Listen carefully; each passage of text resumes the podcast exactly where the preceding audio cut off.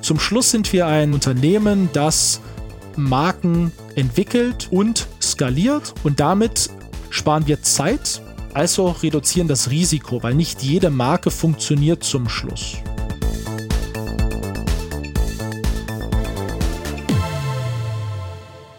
Hier ist der Gründerszene Podcast So geht Startup. Ich bin Georg Grete und ich darf heute mit einem echten Startup-Veteran sprechen, der seit über zehn Jahren Internetunternehmen aufbaut. Das ist Sebastian Funke und sein aktuelles Startup finde ich persönlich am spannendsten, das ist Strice. Damit kauft Sebastian unter anderem Amazon-Shops auf und er macht die Eigentümer nicht selten zu Millionären. Wer also selber bei Amazon Produkte verkauft oder sich nach dem Podcast denkt, oh, das würde ich jetzt auch sehr gerne machen, der sollte heute ganz genau zuhören. Und dann wollen wir heute auch über Fuck-Ups sprechen, also richtig blöde Fehler, die man eigentlich ganz automatisch macht, wenn man zum Beispiel wie Sebastian ganz viele Unternehmen aufbaut, wenn man mit Investoren spricht und sicherlich auch nicht jedes Mal Geld bekommt. Das werden wir heute herausfinden, ob das so ist. Und bevor es losgeht, hörst du noch kurz einen Spot unseres Werbepartners. Wer sich mit Marketing beschäftigt, weiß, dass es mehr als nur die passenden Tools braucht, um erfolgreich zu sein. Viel mehr zählen Know-how sowie die richtigen Impulse und Strategien. Mit der OMR Academy gelingt dir der Vorsprung im Marketing-Game jetzt ganz einfach online und unabhängig. Egal wann, egal wo. Durch die Kombination aus Do-it-yourself-Formaten, Praxisaufgaben und dem Austausch mit den OMR-Experts lernst du abwechslungsreich und flexibel. So startest du schon vor deinem Abschlusszertifikat richtig durch. Ob SEA oder Digital Marketing Analytics, melde dich jetzt an unter www omr-academy.de und ergattere dir dein Early Bird Ticket. Mit dem Code Startup10 erhältst du bis zum 31. Oktober 2021 10% Rabatt auf alle Kurse und Ticketkategorien.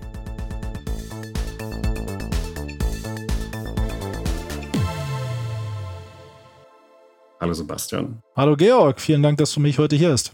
Sehr gerne. Eine ganz kleine, kurze persönliche Anekdote vielleicht zum Start. Nämlich als wir diesen Gesprächstermin ausgemacht hatten, da bat ich darum, dass wir den um eine Viertelstunde nach hinten legen und dann sagte eine Pressemitteilung, dass du damit sicherlich sehr, Betonung auf sehr einverstanden bist, weil du dann nämlich 15 Minuten länger arbeiten kannst. Bist du so ein krasses Arbeitstier oder teilst du einfach so wie andere Gründer auch deinen Tag in so bestimmte Zeitintervalle ein? 15 Minuten, 30 Minuten und konntest jetzt damit den nächsten Millionen-Deal closen? Oder was hast du in der Zeit gemacht? Also ich denke, beide Bereiche stimmen. Also zum einen, klar, jetzt irgendwie am Anfang äh, bei, einem, bei einem neuen Startup, vor allen Dingen, wenn man so so schnell skaliert, ähm, ist es so, dass sehr, sehr viel momentan zu tun ist. Ja, also meine Wochen sind schon irgendwo so eher 70, 80 Stunden Wochen aktuell. Ähm, also sprich, da gibt es eine Menge zu tun. Und zum anderen versuche ich klar irgendwie den Tag zu unterteilen in, in Arbeitsblöcke, habe natürlich auch eine Menge interner als auch externer Termine, viel zu koordinieren, ähm, aber eben auch innerhalb des Teams eben viel abzustimmen. Und deshalb äh, versuche ich das sehr, sehr konsequent auch umzusetzen, die, die Terminplanung und das auch einzuhalten und eben auch vom Tag morgens zu priorisieren, die Wochen zu priorisieren, die Monate zu priorisieren, einfach um auf das eine Ziel hinzuarbeiten. Kann man in 15 Minuten einen Millionendeal closen? Innerhalb von 15 Minuten kannst du, glaube ich, schon äh, Investoren überzeugen, ohne Frage. Ähm, aber sicherlich ist da eine Vorarbeit notwendig, um innerhalb dieser Zeit dann äh, den, den Deal zu closen. Aber das ist durchaus möglich. Du hast ja in diesem Jahr schon einen Deal geclosed und der war mit 100 Millionen auch sehr, sehr groß. Wir haben darüber auch berichtet natürlich. Ich glaube, diesen Artikel zu schreiben, darüber zu berichten, hat wahrscheinlich weniger als einen Tag gedauert. Wie lange hast du im Endeffekt gebraucht, um diesen Deal abzuschließen?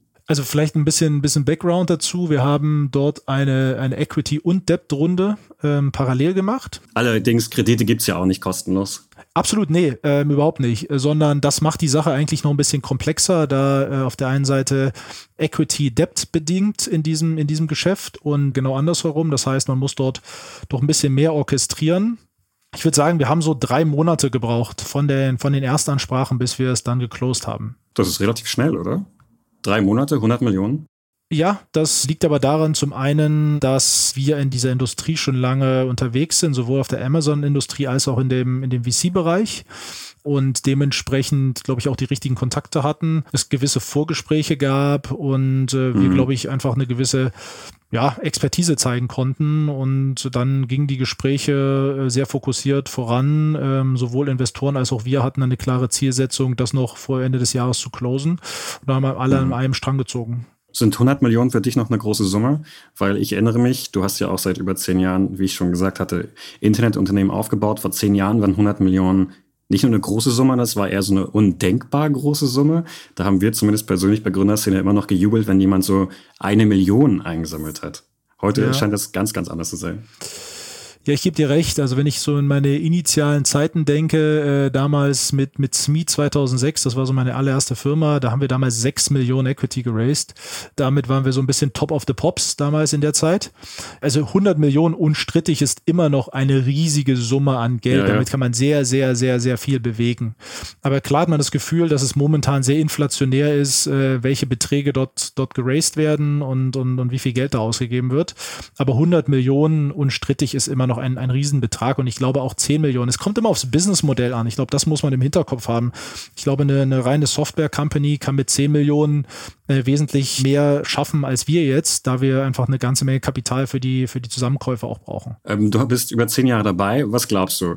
Wie viele richtig krasse Fuck-Ups hast du in deinem Unternehmerleben schon gehabt? Und leg dich jetzt gerne ganz spontan auf eine konkrete Zahl fest. Also sind es 10, sind es 100, sind es sogar mehr als 100? Also wie oft hast du dir gedacht, ach du heilige Scheiße, wie erkläre ich das jetzt meinem Mitgründer, den Investoren oder auch den Mitarbeitern? Ich würde sagen, also 100 sind sicherlich nicht. Also wenn wir von richtig krassen Fuck-Ups sprechen, ich würde sagen wahrscheinlich irgendwo 10 vielleicht. Äh, also eher in solchen Dimensionen ja. Also einmal pro Jahr oder waren es am Anfang mehr, weil du dann noch so unerfahren warst? Ich glaube, das würde ich eher sagen. Ich glaube, am Anfang machst du halt wesentlich mehr Fehler. Und das sind zum Beispiel Wrong Hires. Ja, das sind halt, wo du so denkst, oh mein Gott, wieso hat man diesen Menschen geheiert? Solche Sachen. Aber irgendwann lernst du das halt dann auch. Und wie gesagt, sind jetzt 15 Jahre äh, seit meiner allerersten Gründung und äh, du lernst halt extrem viel dazu. Bei Investoren hast du sicherlich auch Fehler gemacht oder lief da jedes Gespräch so glatt? Bist du so ein richtiger Verhandlungsprofi und wenn du anrufst, äh, kommen die Millionen in die Kasse? Wie soll man die Frage so richtig beantworten? Also, ähm, du hast, du musst dich wenn du mit Investoren sprichst, musst du einfach dich extrem gut vorbereiten. Und es gibt aus meiner Sicht, und ich glaube, das habe ich auch über die Jahre dazugelernt, ähm, du musst verstehen, was treibt zum Schluss die Investoren, welche, welche Investment-Buckets sind das. Und das heißt, in einem Gespräch kannst du jetzt aus meiner Sicht keine riesen Fuck-ups machen, wenn du deine Company gut kennst und wenn du deine Geschichte gut erzählen kannst. Ich glaube, da kann wenig passieren, aber bei der Auswahl der Investoren und bei der Ansprache der Investoren kann extrem viel falsch laufen. Ja, wenn du halt, weiß nicht, den Early Stage Investor für eine Growth-Runde ansprichst. Ja, also da kann einfach im Vorfeld sehr, sehr viel passieren. Okay. Aber zu diesen Gesprächen muss es ja auch erstmal kommen. Was kann man da im Vorfeld falsch machen? Oh, da kannst du sehr, sehr viel falsch machen. Zum einen äh, geht es darum, wie eben schon gesagt, erstmal einen guten Research machen. Ist das ein Investor, der eigentlich in den Bereich, in dem ich mich bewege, investiert. Sind Investoren da sehr eitel oder was meinst du damit? Nee, die haben, nein, nein, nein, nein, sondern die haben einfach eine klare Investmentstrategie. Ja, ähm, also passt der Fonds von der Größe zu der Investitionsrunde. Also jemand, der einen 100 Millionen Fonds hat, wird sicherlich äh, jetzt kein Ticket über 10 oder 15 Millionen schreiben, sondern ist wahrscheinlich eher daran interessiert, ein initiales Ticket von 2 bis 5 Millionen zu schreiben. Und das muss man, da muss man sehr, sehr guten Research machen. Ähm, gegebenenfalls, wenn man die Investoren nicht kennt persönlich, schauen, kenne ich jemanden, der eine warme Intro machen kann. All das, also die Hausaufgaben, die man im Vorfeld machen muss, sind extremst wichtig. Hast du die Fehler selbst gemacht oder bist du direkt am Anfang an zu den richtigen Investoren gekommen? Ich hatte das Glück, ich hatte am Anfang äh, bei meiner initialen Company Smeet hatte ich ein paar ähm, erfahrene Unternehmer schon mit dabei, die mich besonders bei dem ganzen Thema Investorenansprache an die Hand genommen haben und von denen ich einfach auch eine Menge lernen konnte. Hast du trotzdem so diesen einen Tipp, sagen wir mal, der Investor ist richtig ausgewählt, die Story, die man denen erzählt, ist richtig, die Zahlen sind ganz toll im Pitch-Deck. Hast du dann noch irgendwie so einen Tipp, wo du sagst, okay, wenn du das machst, kriegst du nochmal 10% obendrauf? Übertrieben gesagt natürlich. Naja, ich glaube, der Tipp ist, du musst zum Schluss Wettbewerb schaffen. Ich glaube, das ist der relevante Tipp. Das geht sozusagen nicht um den einen Investor, sondern es geht darum, wenn du mehrere Investoren hast, die an dir interessiert sind, das ist die Idealsituation, wo man eben dann schauen kann, wer äh, investiert gegebenenfalls mehr zu einer höheren Bewertung. Aber auch da der Tipp, man muss auch manchmal drüber nachdenken, vielleicht nicht die Bewertung absolut zu maximieren, denn ähm, auch das kann Nachteile haben für die nächste Finanzierungsrunde. Ja, also auch da muss man ein gewisses Maß haben, was, was irgendwie passt. Und jetzt Werbung. Genauso vielfältig wie Startups sind auch ihre Geschichten. Eine ganz besondere steckt hinter Safdesk. Denn die Gründer Fabian Silberer und Marco Reinbold begannen ihr Business in der Garage des heimischen Bauernhofs. Gestartet mit einer einfachen Rechnungssoftware heben sie mit Safdesk mittlerweile die Buchhaltung aufs nächste Level. Und das mit Erfolg. Mehr als 80.000 Kleinunternehmen und Selbstständige aus über 100 Branchen profitieren bereits von der cloudbasierten Buchhaltungssoftware, die Zeit und Kosten spart. Ob Rechnung, Buchhaltung oder Warenwirtschaft, profitiere auch du von Safdesk. Jetzt mit dem Code Gründerszene 100 sechs Monate gratis testen unter www.safdesk.de slash Gründerszene. Code eingeben und Vorteile genießen.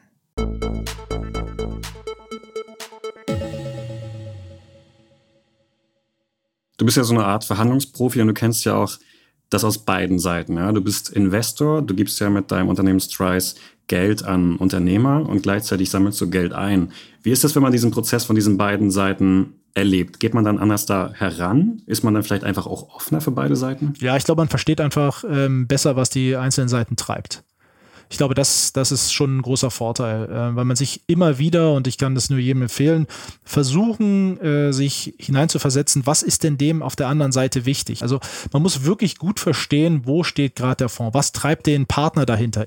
Also da gibt es ganz, ganz viele Stellschrauben, die man sich anschauen muss und wirklich verstehen, was dort für, für dein Unternehmen irgendwie das, das Passende ist und was eben auch die Driving Forces auf deiner Gegenseite sind. Wie sehr beeinflussen dich eigentlich persönliche Geschichten bei diesen Verhandlungen? Also wenn jemand beispielsweise äh, sein ganzes Herzblut darin steckt in dieses Unternehmen, wenn da eine Familie vielleicht im Hintergrund steht, ist das etwas, was du dir mit anschaust, was vielleicht auch deine Summe, die du dann in dieses Unternehmen steckst, beeinflusst? Ähm, ich glaube, das muss man trennen. Zum einen, welche Summe ich dort reinstecke, hat zum Schluss etwas damit zu tun, welche Kennzahlen die Firma hergibt. Denn ich nehme zum Schluss Geld, was mir nicht persönlich gehört, sondern Geld, was ich von Investoren zur Verfügung gestellt bekommen habe, wo ich eine Rendite erwirtschaften muss, sowohl für die Fremdkapitalinvestoren in Form von, von Zinsen, als auch von den Eigenkapitalinvestoren in Form von äh, Shareholder Value, die, die, der ge generiert werden muss. So.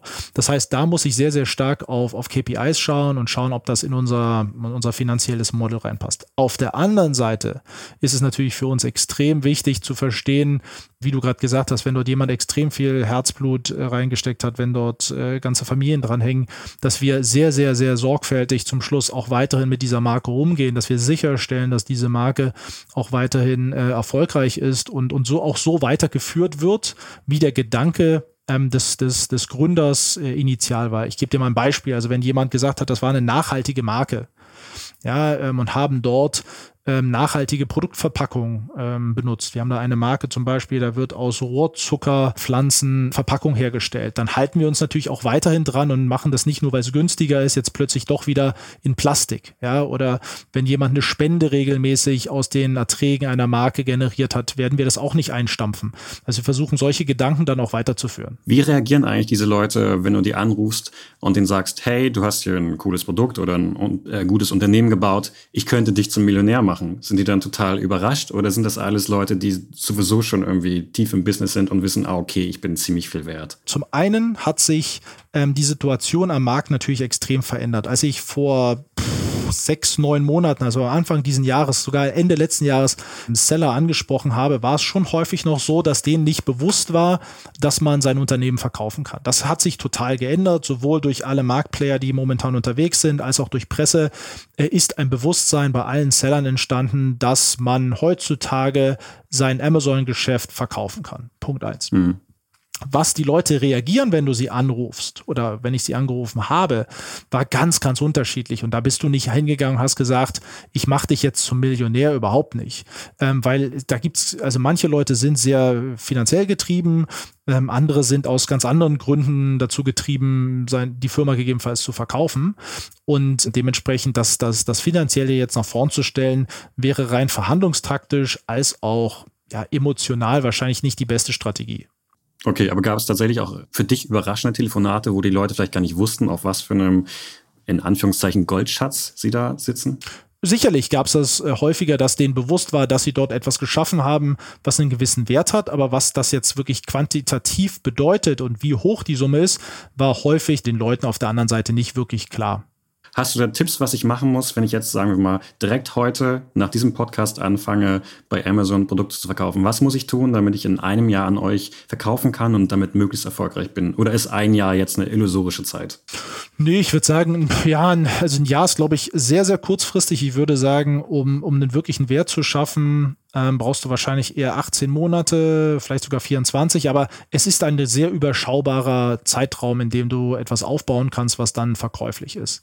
Worauf würde ich achten? Ich würde darauf achten, zum einen ähm, wirklich an einer Marke zu arbeiten. Was heißt das? Also wirklich, was ist ein, ein Produktportfolio, eine, eine Nische zu identifizieren und die muss auch nicht besonders groß sein, wo ich äh, mir ein Produktportfolio erstelle, was eben genau in die, diese Nische hineinfällt. Äh, ja, das heißt also irgendwie, weiß nicht, Haarpflegeprodukte oder Garten, irgendetwas ganz Spezielles im Gartenbereich, also irgendwo eine Nische, wo ich dann mich auf diese Nische konzentriere, wo ich dann die besten Hersteller dafür raussuche, im Idealfall auch nicht zu große Anzahl an, an Herstellern. Das heißt also wirklich irgendwie versuche eine runde Marke zu kreieren, ein schönes Design, eine schöne Verpackung, dass es irgendwie wirklich rund ist.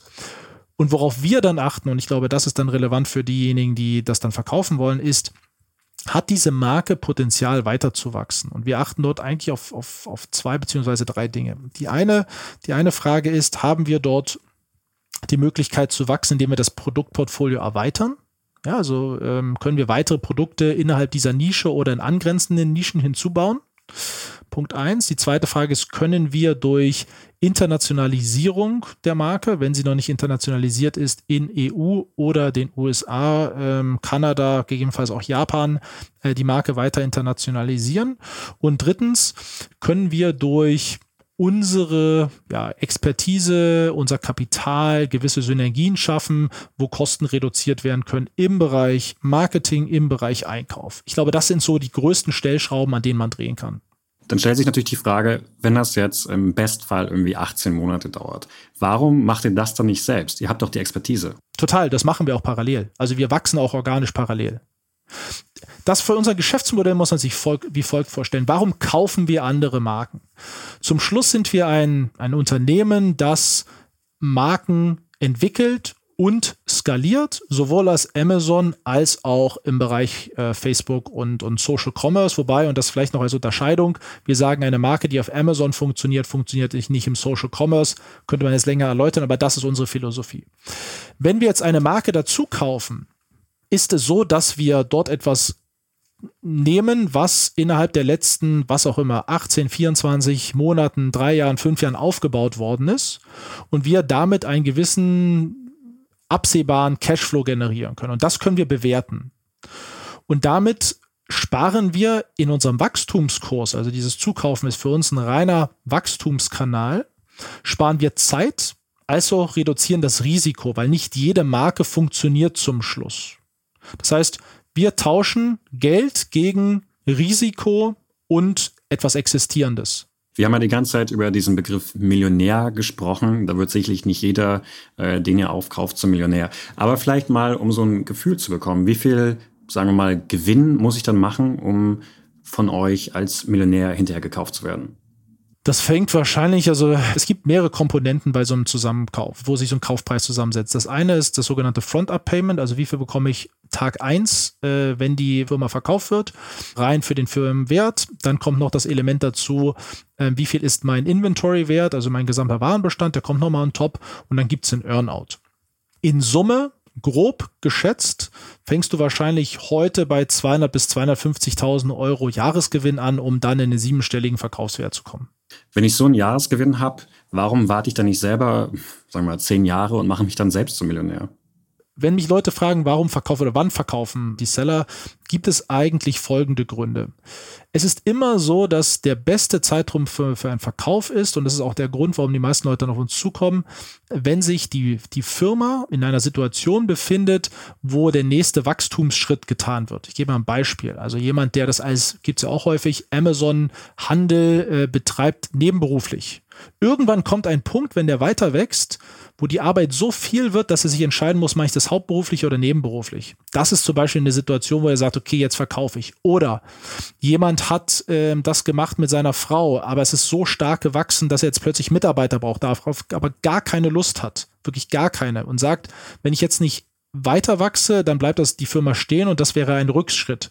Also verkaufe ich lieber, um das Potenzial an jemanden zu geben, der das, das heben kann. Oder drittes Beispiel, jemand, der das rein bisher ähm, aus eigenem Geld finanziert hat und jetzt an der Frage steht, jetzt nehme ich Bankkredite und muss Haus und Hof dafür als Sicherheiten geben, ist auch häufig so ein Punkt, wo wir sagen, okay, jetzt gebe ich es lieber ab, bringe gewisses Geld hinter die Firewall und muss dieses Risiko nicht eingehen. Also das heißt, das sind wirklich so Wachstumsschritte, wo sich, und das erlebe ich immer wieder, wo sich, wo sich die, die, die Unternehmer eben die Frage stellen, bin ich jetzt bereit, ähm, den nächsten Wachstumsschritt zu gehen, der dann wiederum einhergeht mit mehr Risiko, mit mehr Arbeit, mit mehr Verantwortung? Oder bin ich bereit, die Firma jetzt in ein anderes Umfeld zu geben, um es dort schneller und besser wachsen zu lassen? Und jetzt Werbung. Wer im Business durchstarten will, braucht innovative Ideen und den richtigen Standort. Mit mehr als 550 Jungunternehmen und rund 100 Neugründungen allein im vergangenen Jahr gilt Köln als einer der deutschen Startup-Hotspots und ist Spitzenreiter unter den deutschen Städten beim digitalen Ausbau. Bei so viel Startup-Potenzial darf das richtige Netzwerk nicht fehlen. Dafür sorgt die Startup-Unit der Köln Business Wirtschaftsförderung. Das Team unterstützt Gründende bei der Vernetzung mit anderen Startups, etablierten Unternehmen und Investierenden. Und ob bei der Bürosuche oder grundlegenden Finanzierungsfragen, Köln Business hilft mit passenden Lösungen, wo ihr es braucht. Erfahrt jetzt mehr unter köln.business und fasst Fuß in der Kölner Startup-Szene.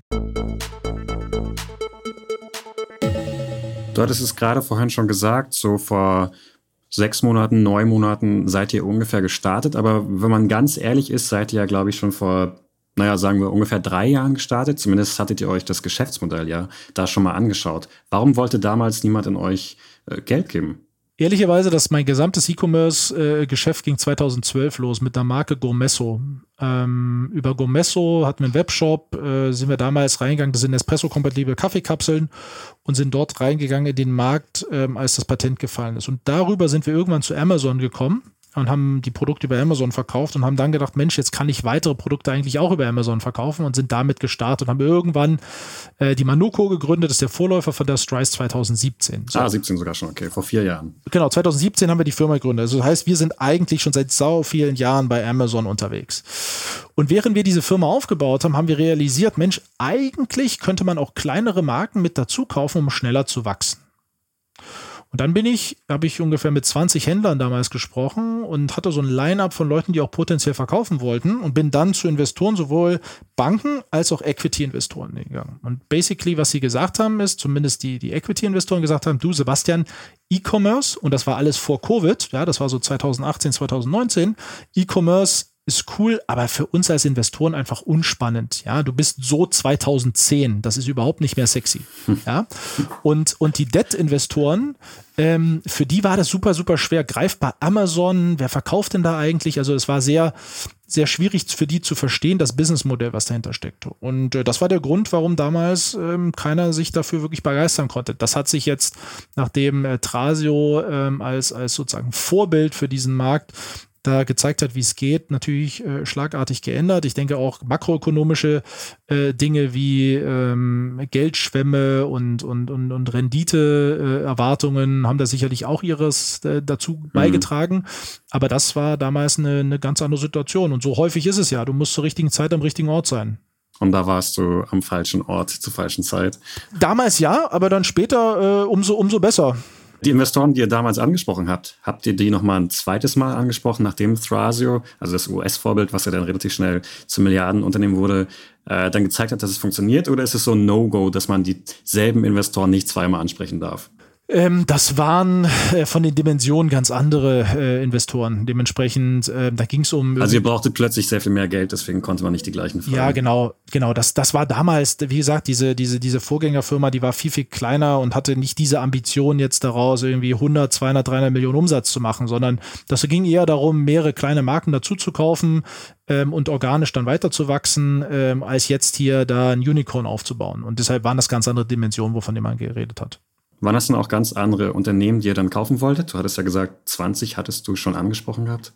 Das waren kleinere. Das waren viel, viel kleiner als das, was wir uns heute anschauen. Das ist wahr. Du hattest gerade schon so ein bisschen gesagt, ihr macht ja nicht nur Amazon, ihr macht unter anderem auch Social, also verkauft beispielsweise Produkte über Instagram. Lass uns da gerne doch noch darüber reden. Ich finde das nämlich sehr, sehr spannend. Du meintest, das sind ganz unterschiedliche Dinge, die kann man äh, wahrscheinlich auch nicht zum selben Preis verkaufen, kann ich mir vorstellen.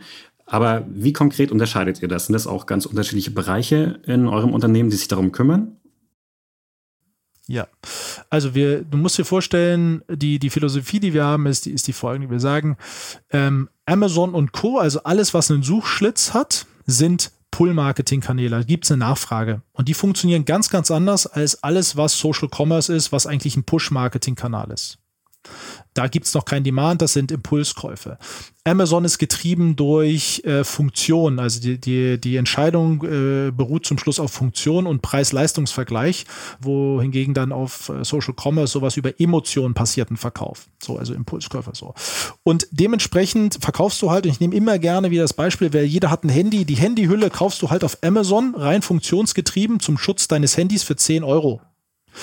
Und auf Social Commerce wird die halt für 40, 50, 60 Euro eine Hülle verkauft von zum Beispiel Ideal of Sweden, weil die Marketingkosten einfach viel, viel teurer sind und du extreme Streuverluste hast und das muss refinanziert werden. Das heißt, die Handyhülle an sich passt durch beide Kanäle als Produkt hindurch.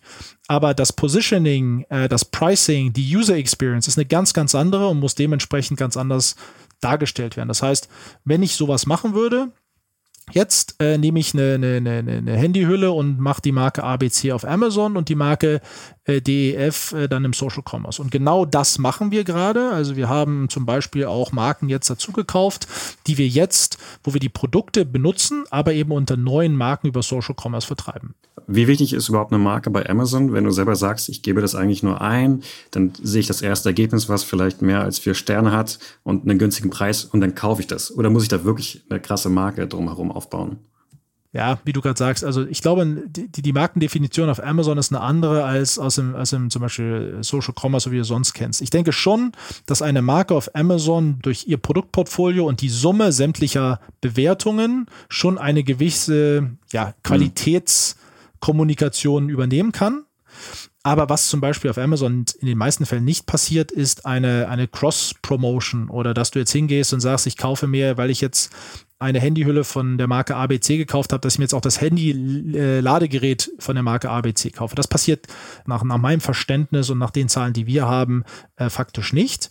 Aber die Qualitätssicherung und die Bewertung spielen da schon eine gewisse Rolle. Das heißt, eine Marke und Bewertungen sind für mich die ja, qualifizierten, niedergeschriebener Markenwert und User Experience von Kunden und die kann dann schon bei einem bei einem Kauf überzeugend sein, sich eben dann doch für dieses oder jenes Produkt zu entscheiden, anstatt für die Konkurrenz. Wenn wir uns mal diesen ganzen Markt anschauen, da fließen Millionen Summen. Bei euch waren es 100 Millionen. Heroes hat irgendwie vor einer knappen Woche 200 Millionen bekommen. Bei Brands Group, da sind 700 Millionen geflossen. Gibt es irgendwann nur noch diesen einen großen Player, der dann mit den Milliarden um sich herum wirft? Manche sagen, der Markt sei groß genug. Ich kann mir aber trotzdem nicht vorstellen, dass jetzt irgendwie in Deutschland 20 Unternehmen alle die gleichen Händler ansprechen wollen ich glaube, es wird dort einfach zum einen eine Konsolidierung geben und dann eine Spezialisierung. Also es wird zum einen sicherlich on top einige wenige große Player geben, ähm, die, die dort unterwegs sein werden. Das werden sicherlich eher eine Handvoll sein, als dass es jetzt irgendwie 30 sind. Und dann wird es unterschiedliche Größen auch geben. Und dann gibt es vielleicht äh, eine zweite und eine dritte Liga von der Größe her, wo man unterwegs ist. Also dann gibt es vielleicht Player, die sich darauf spezialisieren, äh, Firmen zusammenzukaufen, die eher klein sind und damit eine gewisse Größe zu generieren, um dann dieses Portfolio an die nächstgrößere Liga weiterzukaufen, so wie man es klassisch aus einem, äh, aus einem PE auch kennt, also im Private Equity Bereich.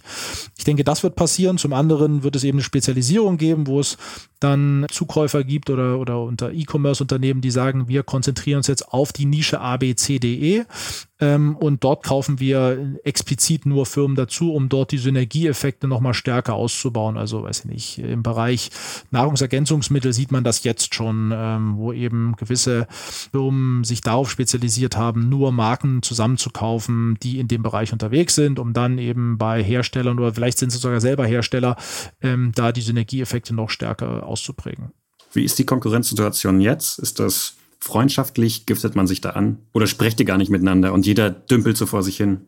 Nee, es ist, ist schon so, dass man dort einen, ähm, auch auf verschiedenen Ebenen schon einen Austausch hat. Ähm, das ist durchaus der Fall. Ähm, ich glaube, es ist auch total wichtig, äh, sich mit seinen, mit seinen Konkurrenten, sofern die das auch wollen, äh, auszutauschen.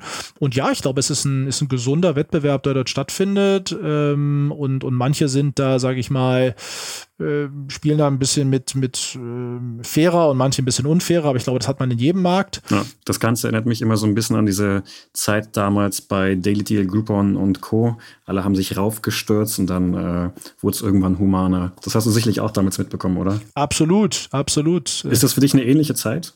Nee, ähm, ist ein ganz anderes Geschäftsmodell. Also ich glaube insgesamt die Liquidität, die momentan im Markt ist, unabhängig jetzt von unserem Markt, ist glaube ich unseen before. Ja, also ich glaube so viel Geld, wie was momentan zur Verfügung stellt, gab es glaube ich noch nie. Ähm, auch dadurch, dass äh, durch äh, Covid und Zoom Calls plötzlich auch ganz internationale Player hier im europäischen Markt unterwegs sind, also Investoren. Aber klar, es gibt immer wieder Themen, die besonders gehypt werden, wo eben auch sinnvoll, und ich glaube, das ist der, der wichtige Punkt, dass auch sinnvoll Geld äh, deployed werden kann, also nicht einfach nur verbrannt, sondern irgendwie mit einem mit einem echten Mehrwert angelegt werden kann. Und ich glaube, das ist ein spannender Markt, in dem wir uns befinden. Ich glaube, das waren andere Zeiten dabei als Groupon und, und Daily Deal. Da wurde eben auch sehr viel ja auf, auf Marktmacht und Marktführerschaft gesetzt und das Modell an sich war ja, wie wir jetzt auch mitbekommen haben, zum Schluss ja nicht besonders nachhaltig. Wir könnten natürlich jetzt das gleiche auch hier feststellen oder glaubst du, das passiert nicht? Na gut, aber Amazon-Händler gibt es, weiß ich, seit 10, 12, 15 Jahren ähm, erfolgreich, profitabel. Ähm, das, was jetzt gemacht wird, ist einfach, dass diese zusammengelegt werden und das kann trotzdem funktionieren. Okay. Eine Frage, die wir jedem Podcast-Gast zum Schluss stellen, ist: Nenn mir eine Sache, die dir Freude bereitet und eine, die dir Bauchschmerz macht. Und gerne auch persönlich, wenn du momentan noch ein persönliches Leben hast, neben diesen 70, 80 Stunden Arbeit. Also was mir, was mir ganz viel Freude macht, ist, äh, wenn ich die wenige Zeit, die ich habe in meiner Familie, also sprich mit meinen äh, zwei, zwei Töchtern und meiner Frau verbringen kann. Ähm, das macht mir immer sehr viel Freude. Ähm, aber das ist momentan eben auch sehr, sehr zeitlich eingeschränkt. Hm. Ähm, und das, was mir Bauchschmerzen bereitet, ich glaube, das, das gibt es momentan eigentlich nichts, was mir wirklich Bauchschmerzen bereitet. Warum nicht? Weil Bauchschmerzen bereiten mir immer Dinge, wo ich das Gefühl habe, dass ich Kontrolle verloren habe. Weil dann kannst du nicht gegensteuern. Ich glaube, sobald du alles unter Kontrolle hast und weißt, wo die Probleme liegen, kannst du etwas dagegen machen. Und momentan habe ich das Gefühl, dass alles, äh, auch wenn jetzt im Unternehmen sehr, sehr viel äh, wächst, sehr, sehr viel sich verändert, äh, sehr, sehr viel zu tun ist, äh, denke ich, dass wir das alles sehr, sehr gut unter Kontrolle haben. Ähm, und es ist eher eine Frage, das sehr sauber zu exekutieren, als dass jetzt Bauchschmerzen. Aber Bauchschmerzen habe ich tendenziell aktuell keine. Wann hattest du das letzte Mal Bauchschmerzen? Wann hatte ich das letzte Mal Bauchschmerzen? Uiuiui. Ui, ui. Schwer zu sagen. Ähm, doch, gab es mal, ich will jetzt nicht auf das Unternehmen direkt eingehen, aber wo mal eine Finanzierungsrunde extrem auf der Kippe stand. Weil das lag einfach nicht mehr in unserem Entscheidungsrahmen. Äh, das war auch nicht eine Firma, wo ich operativ drin war, sondern wo ich die Firma mitgegründet habe, ähm, wo ähm, ich aber immer noch sehr involviert war und da wurden teilweise einfach massive äh, Fehler gemacht und da hatte ich wirklich Bauchschmerzen, dass die Firma hops geht. Ähm, ist zum Schluss nicht passiert. Äh, es wurde dann noch gerade gebogen. Äh, bisher ist auch glücklicherweise noch nie eine Firma pleite gegangen, die ich gegründet habe. Ähm, aber da hatte ich wirklich Bauchschmerzen. Also das sah zwischendurch wirklich nicht gut aus. Okay, aber es ging ja mit einem Happy End zu Ende. Ja. Mit diesem Happy End kann ich dich auch aus diesem Podcast entlassen, sonst hätte ich noch was Positives, glaube ich, fragen müssen. Aber Sebastian, vielen Dank für das Gespräch. Georg, vielen Dank. Gerne, danke. Ciao. Ciao, ciao. Das war's mal wieder diese Woche mit So geht's Startup. Die nächste Folge kommt wie immer nächste Woche und bis dahin könnt ihr euch natürlich unsere anderen Folgen anhören. Ihr könnt uns folgen oder uns bei Apple Podcasts bewerten. Ich bin Georg Reth und bis zum nächsten Mal.